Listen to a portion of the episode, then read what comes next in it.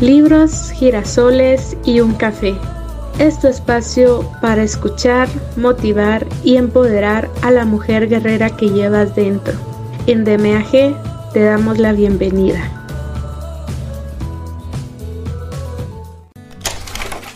Hola y bienvenida a este espacio. Te saluda de nuevo Maggie Pineda, tu compañera de viaje. En esta ocasión, la nueva aventura con DMAG se llama Ya te dije adiós ¿Y ahora cómo te olvido? de Walter Rizzo, una guía de cómo sacarse al ex de la cabeza y el corazón. La experiencia en la que nos vamos a embarcar a partir de hoy es única, como el resto de libros que ya tenemos en la lista de reproducción, los cuales también te invito a escucharlos. No olvides que tienes la oportunidad de acompañarnos en nuestras redes sociales y en nuestros otros canales aquí mismo en Spotify para complementar a estos audiolibros muchísimo más contenido de valor. Los enlaces los encuentras en la descripción de este episodio. Te aseguro que será una transformación total en este tu viaje, de mujer a guerrera. Asimismo, si este contenido ha sido valioso para ti, me gustaría hacerte la invitación para que puedas apoyarnos de las siguientes maneras, bien sea con una donación por medio de GoFundMe o por medio de una suscripción de tan solo 99 centavos de dólar y así poderte traer muchísimo más contenido de valor. Los enlaces también los encontrarás en la descripción de este episodio. Así es que, sin nada más que agregar, comencemos. Ya te dije adiós y ahora, ¿cómo te olvido? Una guía para sacarse al ex de la cabeza y el corazón. Walter Rizzo. Introducción. Hay relaciones afectivas y personas que nos marcan a fuego, como si se enquistaran en nuestro ADN y en la esencia que nos define. Cuando esto ocurre, no solo vivimos con ellas, sino por ellas, lo cual complica cualquier rompimiento o disolución. Perderlas genera un vacío angustiante y devastador. En estos casos, la gente que se separa o es abandonada por su compañero o compañera, se pierde a sí misma en un laberinto de dolor y de desesperación. ¿Cómo superar la ausencia de quien fue vital para nuestra vida amorosa?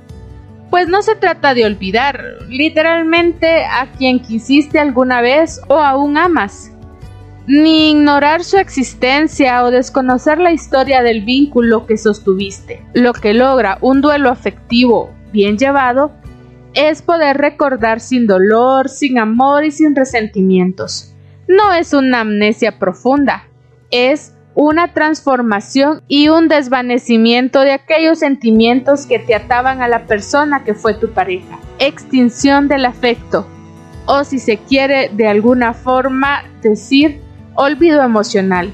Si has llegado a la conclusión de que ya no sientes nada por tu ex, significa que te has vaciado de cariño, que te has liberado. Tu cuerpo ya no reconoce aquello que sintió una vez o lo recuerda a duras penas, pero ese recuerdo es básicamente cognitivo y no emocional. Desde este punto de vista, cuando de amor se trata, es decir, te olvidé, es sinónimo de ya no te amo o ya no me dueles.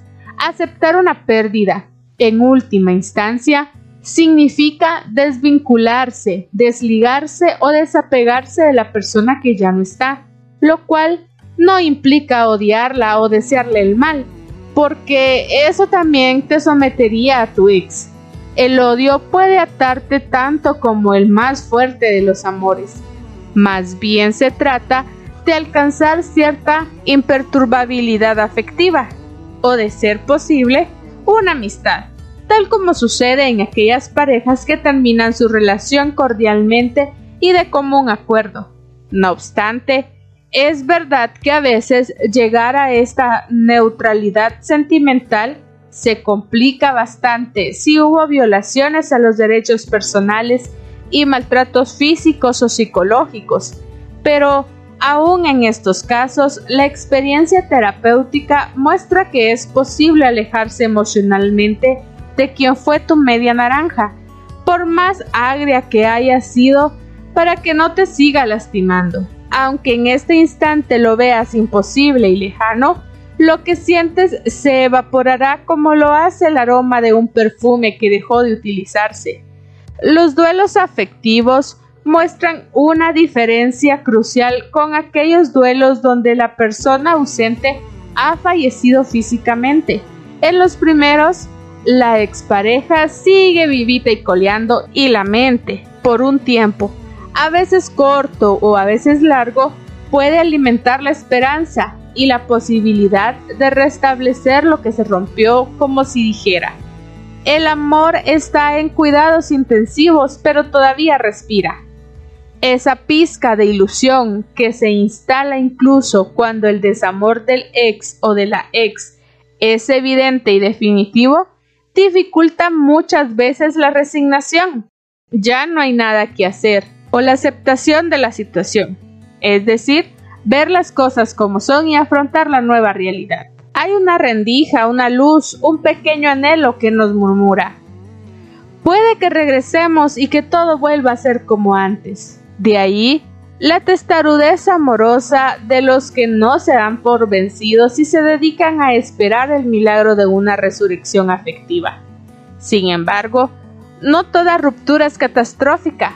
Si tu pareja te amargaba la existencia y se fue con un nuevo amor, quizás sufras al principio, así sea irracional o inexplicable tu dolor.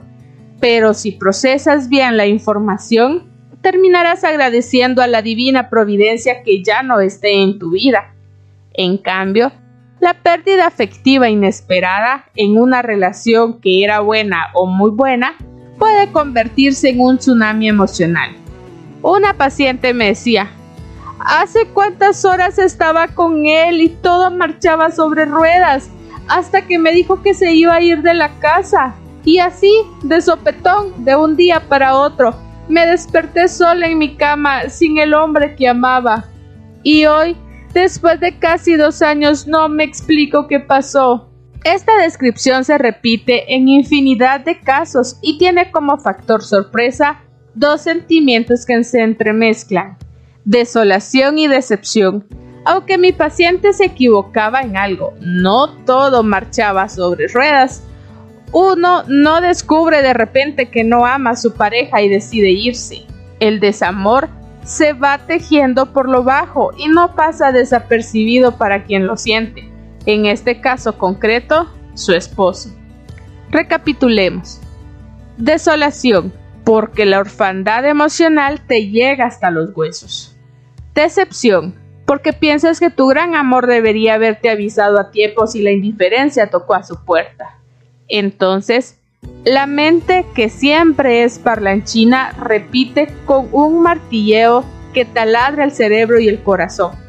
¿Por qué no me lo dijo cuando era posible solucionarlo? ¿Por qué no le importó mi dolor? O ¿Por qué no luchó por lo nuestro? Es claro que no todas las pérdidas se procesan igual. Variables como la personalidad, la seguridad en uno mismo, la historia afectiva de la pareja, el sistema de valores y otras actúan para facilitar o lentificar la tolerancia y la elaboración de la aflicción. No obstante, muchos autores sostienen que el duelo está determinado por algunas etapas más o menos generales, en el caso concreto del duelo afectivo y de acuerdo a mi experiencia clínica, es posible considerar algunos estadios móviles que a veces se superponen y también se diferencian en tiempo e intensidad. Sin pretender establecer un marco de referencia rígido, podríamos definir siete momentos. Aturdimiento o negación. Anhelo o recuperación. Búsqueda de explicaciones ira o indignación, culpa o humillación, desesperanza o depresión, recuperación y aceptación. Vale la pena recalcar que no todos los dolientes siguen necesariamente estos pasos. He visto pacientes que mezclan algunos o se saltan otros, pero los elementos que menciono suelen estar presentes de una u otra forma. ¿Qué hacer entonces? Lo verás y entenderás a lo largo de cada capítulo de este texto pelear la vida. A regañadientes, a las malas, con las uñas, como quieras, pero no hay otra opción.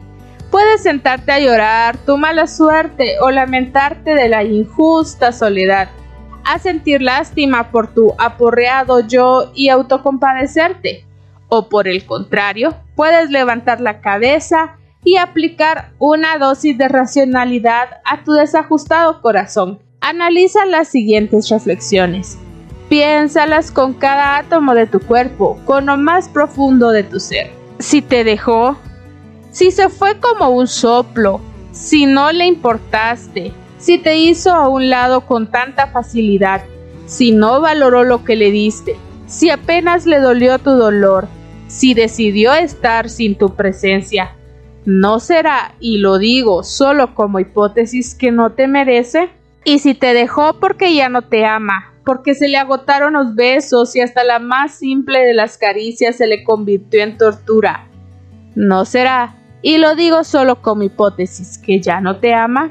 ¿Y no será que si fue cruel o se le terminó el amor, ya no tiene sentido insistir en resolver lo que ya está resuelto? ¿No será que hay que quemar las naves, cerrar el capítulo y construir un nuevo proyecto de vida? Este libro es una guía práctica para ayudar a los que se ven obligados a superar una pérdida afectiva e intentan sobrevivir dignamente. Reúno aquí un paquete de estrategias que son muy eficientes para acompañar o facilitar el proceso de pérdida y hacerlo más llevadero respetando desde luego su normal desarrollo. También se pretende evitar que la persona aquejada caiga en un duelo complicado. Este libro no eliminará el dolor que necesariamente debe sentir para salir adelante, pero lo hará más comprensivo y llevadero. Lo transformará en un sufrimiento útil e incluso es posible que el trauma que hoy te desmorona invierta su tendencia y te lleve a un crecimiento postraumático, a partir del cual desarrolles tu potencialidad como nunca lo habías hecho antes. La premisa es como sigue. Si logras desvincularte de tu ex o de cualquier amor imposible que ronda tu vida de manera adecuada, podrás reinventarte como se te dé la gana. El tiempo ayuda, es cierto, pero hay que ayudarle al tiempo, sin acelerarte, al ritmo natural que marque tu proceso interior y siempre avanzando. De ti depende y de nadie más. Toma la decisión profunda de soltar de manera definitiva los lastres afectivos no te dejan crecer y te sorprenderás de lo que eres capaz. Que tu fortaleza interior marque el paso de un adiós definitivo y contundente. Capítulo 1. Esto no me puede estar pasando a mí. La cuerda cortada puede volver a anudarse. Vuelve a aguantar, pero está cortada. Quizá volvamos a tropezar, pero ahí donde me abandonaste no volveré a encontrarme. Perlot Brecht. La confusión inicial y la importancia de un plan B. Pensé que mi matrimonio era para siempre me decía una joven mujer devastada emocionalmente. Su culpa no hacía más que contribuir a una depresión avanzada. Se repetía una y otra vez. ¿Cómo no me di cuenta?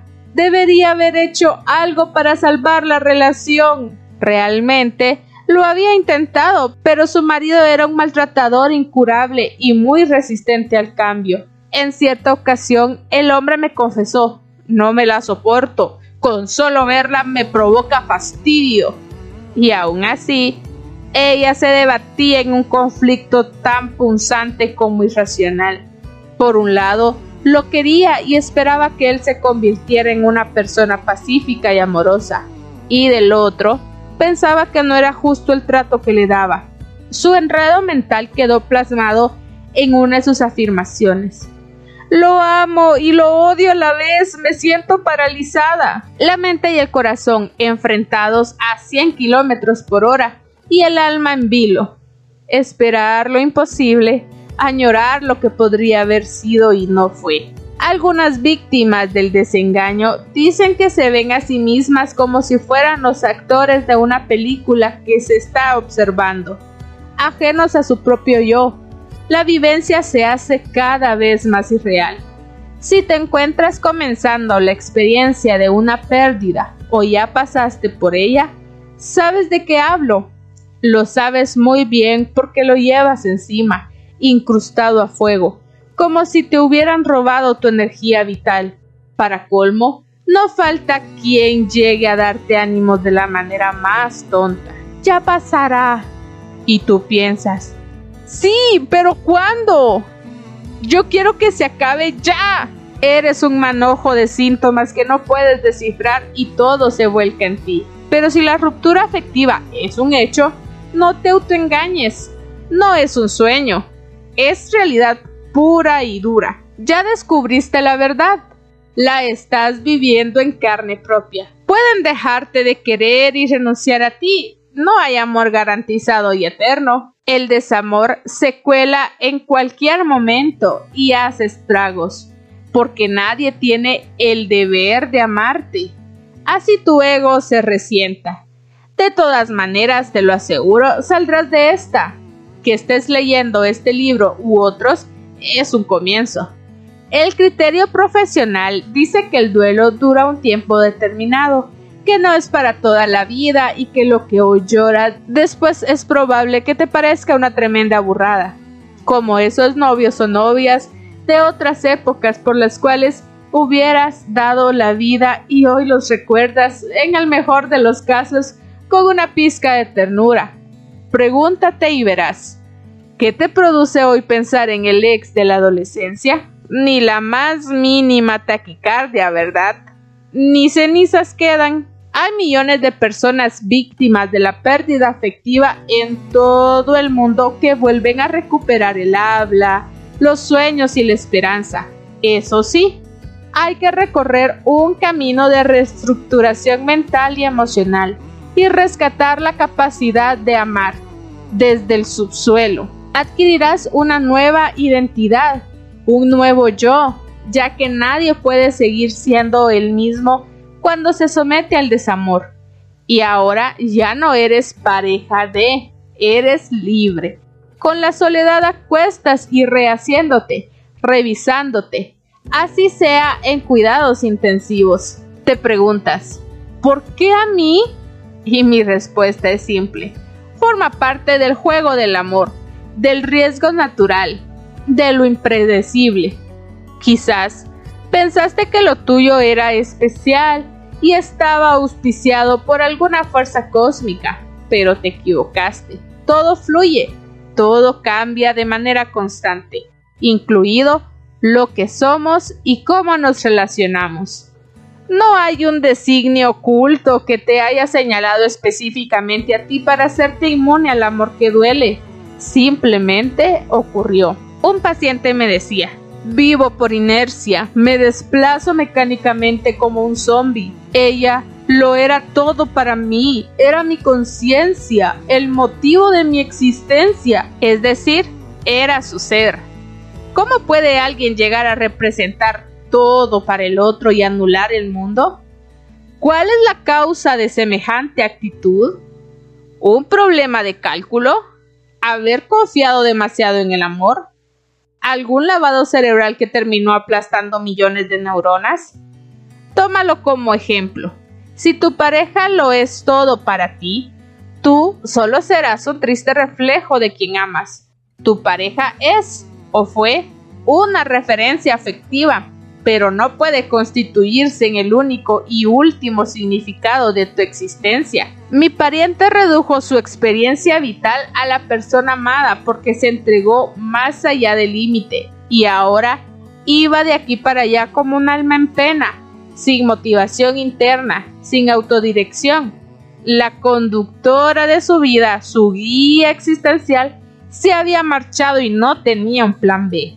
Y en el amor siempre hay que tener uno. Había llegado el momento de tomar el control de su vida, mandar sobre sí mismo y no sabía cómo hacerlo. Pregúntate, ¿tienes el control de tu persona por si el amor te da la espalda? Si te ocurrió algo similar y tu pareja resultó ser una especie de administradora o regente que ordenaba tus pasos y tu felicidad, planteaste mal tu vida. Hay que reprogramarla ¿Qué es un plan B? estar preparado para seguir viviendo intensamente. Así el otro te mande de paseo, a armar un kit con al menos 5 estrategias de afrontamiento que tienen que ver con la posibilidad de crear un nuevo estilo de vida, el cual a lo largo del libro irás construyendo tu conjunto personalizado de competencias para el afrontamiento de la pérdida. 1. Ser capaz de abrazar la soledad y sacarle jugo. 2. Aprender a perder y comprender que hay cosas que se escapan a nuestro control. 3. Fortalecer la independencia y la autonomía. 4. Desarrollar un espíritu de aventura y audacia. Y 5. Haber adquirido un interés vital, absorbente que le dé sentido a tu vida, pasión, ganas o entusiasmo por una causa. Si posees estas habilidades, te será mucho más fácil sobrellevar el desamor de cualquiera. El dolor será menos intenso y no te incapacitarás ni andarás pidiendo limosna afectiva. Podrías pensar que nadie se proyecta para una ruptura de pareja. Sin embargo, la experiencia muestra que sí es conveniente hacerlo de manera realista, para que no te tome por sorpresa. No hablo de pesimismo malsano, sino de poder desarrollar una actitud preventiva. Todo el mundo habla sobre la importancia de vivir en pareja, de salvar el matrimonio, de amar al otro por sobre todas las cosas, pero nadie nos alerta sobre la posibilidad de un hundimiento amoroso. Todos necesitamos un manual de primeros auxilios para aprender a ser un buen náufrago del amor si toca. Los sacerdotes y los notarios deberían exigir este kit de salvamento u otro para poder unir en matrimonio a alguien. Bueno, ya sabemos que ustedes se aman y quieren estar juntos. Ahora, explíquenme cómo piensan sobrevivir a una posible separación, que ojalá no sea así. ¿Están conscientes de que esto podría ocurrir? Una persona muy creyente en su religión me decía, Dios se encargará de mantenernos juntos. Y yo le respondí, es que no basta con eso. Dios le da el papel y la tinta, pero usted escribe su futuro. Él bendice su matrimonio, usted lo dirige. Preguntas inevitables. Haz de cuenta que eres un combatiente que regresa de una guerra y en plena crisis existencial comienza a preguntarse cosas como ¿Seré capaz de vivir en este mundo? ¿Quién soy yo en realidad? ¿Qué sentido tiene todo? ¿Qué me espera? En fin, con la barca a la deriva y en pleno desubique, los combatientes del amor que han sido heridos por el desamor, igual que aquellos soldados que retornan de la guerra, muestran cierta decepción por la naturaleza humana en sus mentes anida una desilusión básica y radical. Una paciente me comentaba, mi marido me dejó por otra, ya no creo en nada ni en nadie, tajante y categórico. En las víctimas de una pérdida afectiva, el desamor arrastra tras de sí una inevitable devaluación por el género humano. Es la depresión que asoma peligrosamente y que conviene atacar para que no eches raíces. Aunque ahora te cueste creerlo, ni todos los hombres ni todas las mujeres del mundo son igualmente perversos. Muchas son personas extraordinarias y dispuestas a jugarse el pellejo por un amor sincero y saludable. Así que no saques conclusiones apresuradas. El mejor aprendizaje es el que te hace separar lo tóxico de lo saludable discernir sin generalizar y sin llegar a conclusiones apresuradas. Aunque las preguntas que se producen durante un proceso de duelo afectivo son muchas, haré hincapié en tres de las más frecuentes y las de mayor daño potencial si no intentas evacuarlas. ¿Por qué no vi venir el desamor de mi pareja? ¿Hasta dónde soy culpable de lo que pasó? ¿Y es posible que se arrepiente y regrese a mí? Cuando una relación se hace añicos, es apenas natural que la mente intente explicarse lo sucedido y escarbe en busca de algún significado que sitúe el dolor en un sitio más comprensible. Analicemos tres preguntas a las que debes dar respuesta si no quieres que se enquisten. ¿Por qué no vi venir el desamor de mi pareja? La mayoría de la gente no se da cuenta del desamor del otro hasta que el hecho ya está consumado. No es tan fácil enfrentarlo en el momento oportuno porque tendemos a minimizar y a quitarle importancia a los alejamientos afectivos de la pareja. Y lo que suele ocurrir es que cuando sentimos la indiferencia profunda del otro hacia uno, ya es tarde e irrecuperable. Funcionamos con una estrategia de evitación defensiva. Pensamos que los altibajos son transitorios, que el amor nunca está en juego y cosas por el estilo. El temor a la pérdida nos quita fuerzas, atención y vigilancia. Nos hace lentos e inseguros. Veamos dos posibles respuestas racionales y adaptativas a la pregunta planteada arriba. Quizás, y solo es una posibilidad, tu pareja sea una gran simuladora y pese a la extinción del amor seguía mostrándose como la gran amante. ¿Cómo ibas a darte cuenta? En general, uno no deja de amar de un día para el otro. Nadie se levanta una mañana y dice, qué curioso, ayer te amaba y hoy ya no. El desamor requiere de un proceso que arroja señales y deberían aparecer si nadie lo oculta o intenta encubrirlo. Algunos indicadores de desamor son frialdad sexual, lejanía afectiva, desinterés, silencios inexplicables, aburrimiento, falta de comunicación y discusiones frecuentes. No obstante, e insisto, si nada de esto se hace presente y tu media naranja te dice adiós de un momento a otro, algo no ha funcionado bien en cuanto a la comunicación. Es posible que haya gente que viva en la indiferencia cotidiana desde tiempo atrás y que por obra y gracia de la rutina piense que su relación es normal. La ausencia de afecto se hace rutinaria y la pareja se acostumbra a ello. Si este es tu caso, es apenas natural que no hayas visto venir el desamor porque ya estabas metido o metida hasta la coronilla en él. Una mujer víctima de un matrimonio indiferente me decía, no entiendo qué pasó, todo iba bien.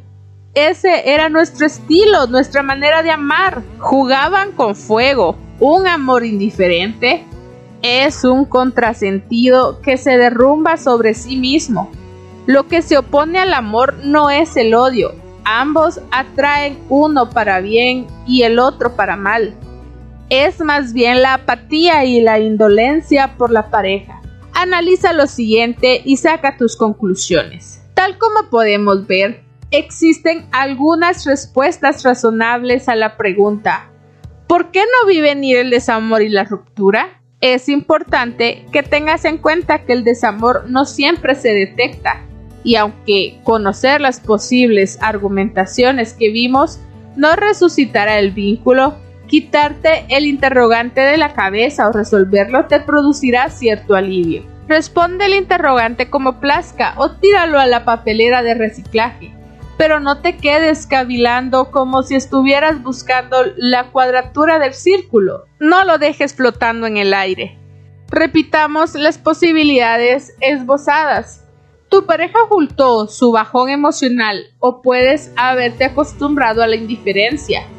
Las causas pueden ser muchas y variadas, pero repito, lo que debes tener en cuenta es que si una incógnita referida a tu pérdida se vuelve obsesiva, afectará el normal desarrollo de tu duelo. ¿Hasta dónde es el culpable de lo que ocurrió?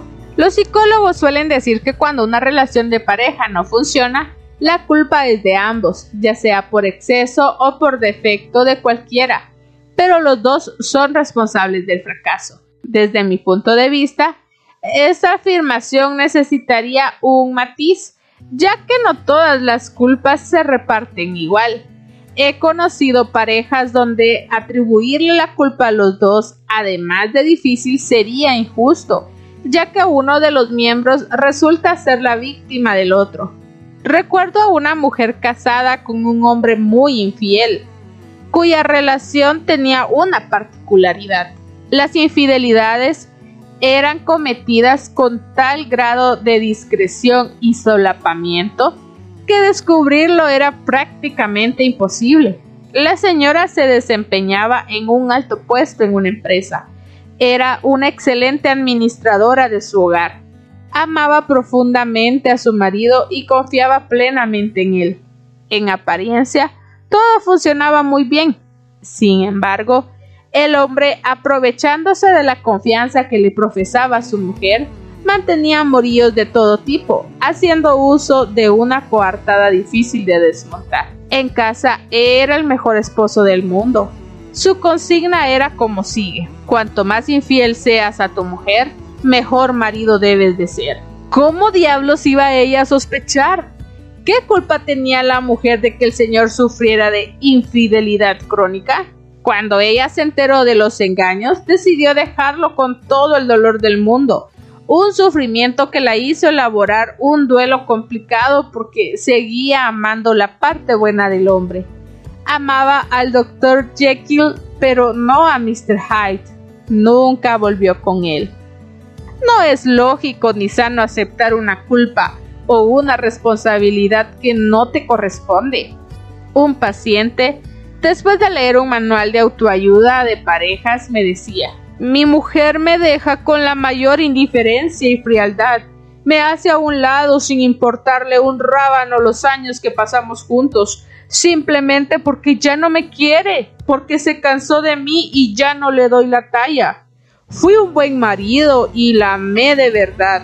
Y ahora resulta que según este libro, además de cargar la pena, debo sentirme culpable. Me niego a asumir alguna responsabilidad en esta separación. Un punto de vista a tener en cuenta sin duda alguna es que algunas personas cuando le dicen al otro que ya no lo quieren, aprovechan para lavarse las manos. Te dejo porque no te amo y tú tienes la culpa. Doble golpe.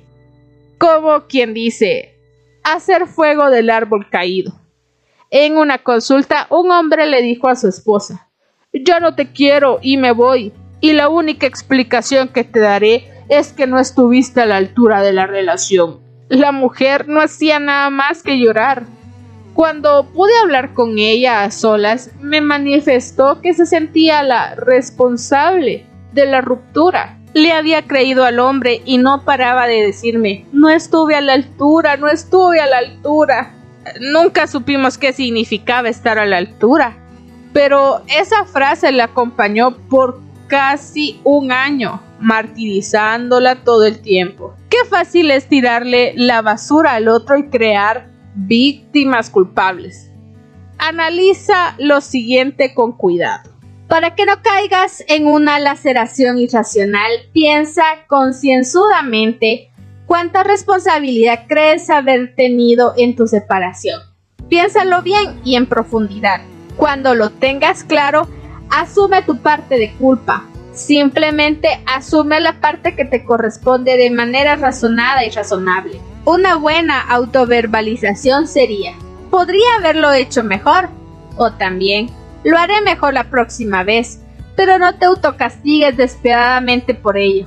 Deja constancia para tu autoestima de que no eres un monstruo afectivo. Es verdad, tampoco eres un dechado de virtudes. ¿Y qué? No te hagas un harakiri amoroso. Cabeza fría y autorrespeto ante todo. Y si tienes una pequeña dosis de narcisismo bien administrado, podrías decir que se vaya, no sabe lo que se pierde. No hablo de autocomplacencia egocéntrica, sino de valoración sensata. A la pregunta, ¿hasta dónde soy culpable de lo que ocurrió?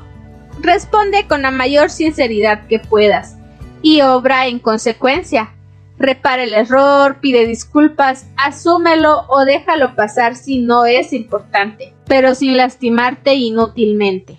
De nada te sirve excusar el comportamiento del otro y magnificar tus malos actos. ¿Es posible que se arrepienta y quiera volver? Es posible, siempre es posible. Lo que no sabemos es si vale la pena.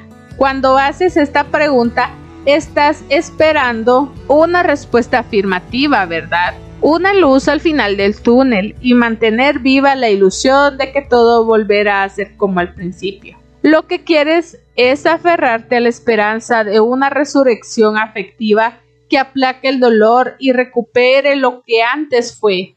Te pido que te detengas un momento y pienses qué es exactamente lo que antes fue. Analízalo con cuidado, por favor. Lo que antes fue era bueno, era extraordinario, te hacía crecer como persona, vivías con angustia o alegremente. Repásalo y pregúntate, ¿volverías atrás con tranquilidad, sabiendo lo que sabes ahora respecto a la relación? Reflexiona sobre esta pregunta. Si él o ella se arrepintiera, ¿qué seguridad tendrías de que no se produciría una nueva crisis? Personalmente, le tengo pánico al arrepentimiento de los ex, porque muchos tarde o temprano repiten el desamor. Además, ¿arrepentido de qué? ¿De haberte dejado de amar? Recuerda que uno no puede traer o quitar el amor a voluntad. Habría que imaginarse que en la cabeza de tu ex se produjo un proceso similar al siguiente. Te dejó de amar, luego volvió a amarte y se siente arrepentido o arrepentida de haberte dejado de amar. Es decir, se dio cuenta de que aquel desamor no tenía sentido y que quiere volver contigo.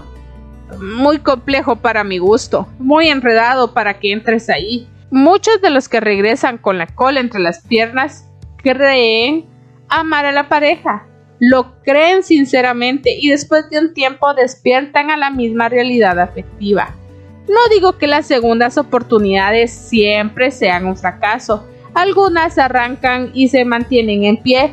Lo que sostengo es que no importa qué diga y lo que sienta el ex, el amor de segunda ronda, hay que verlo en el campo de acción, hay que evaluarlo en el ciclo de la vida cotidiana y en los hechos hay que probarlos. Otras veces, quien se fue y desea volver argumenta lo siguiente. Me arrepiento de no quererte, así que quiero volver a ver si logro amarte nuevamente porque me di cuenta de que vales mucho como persona.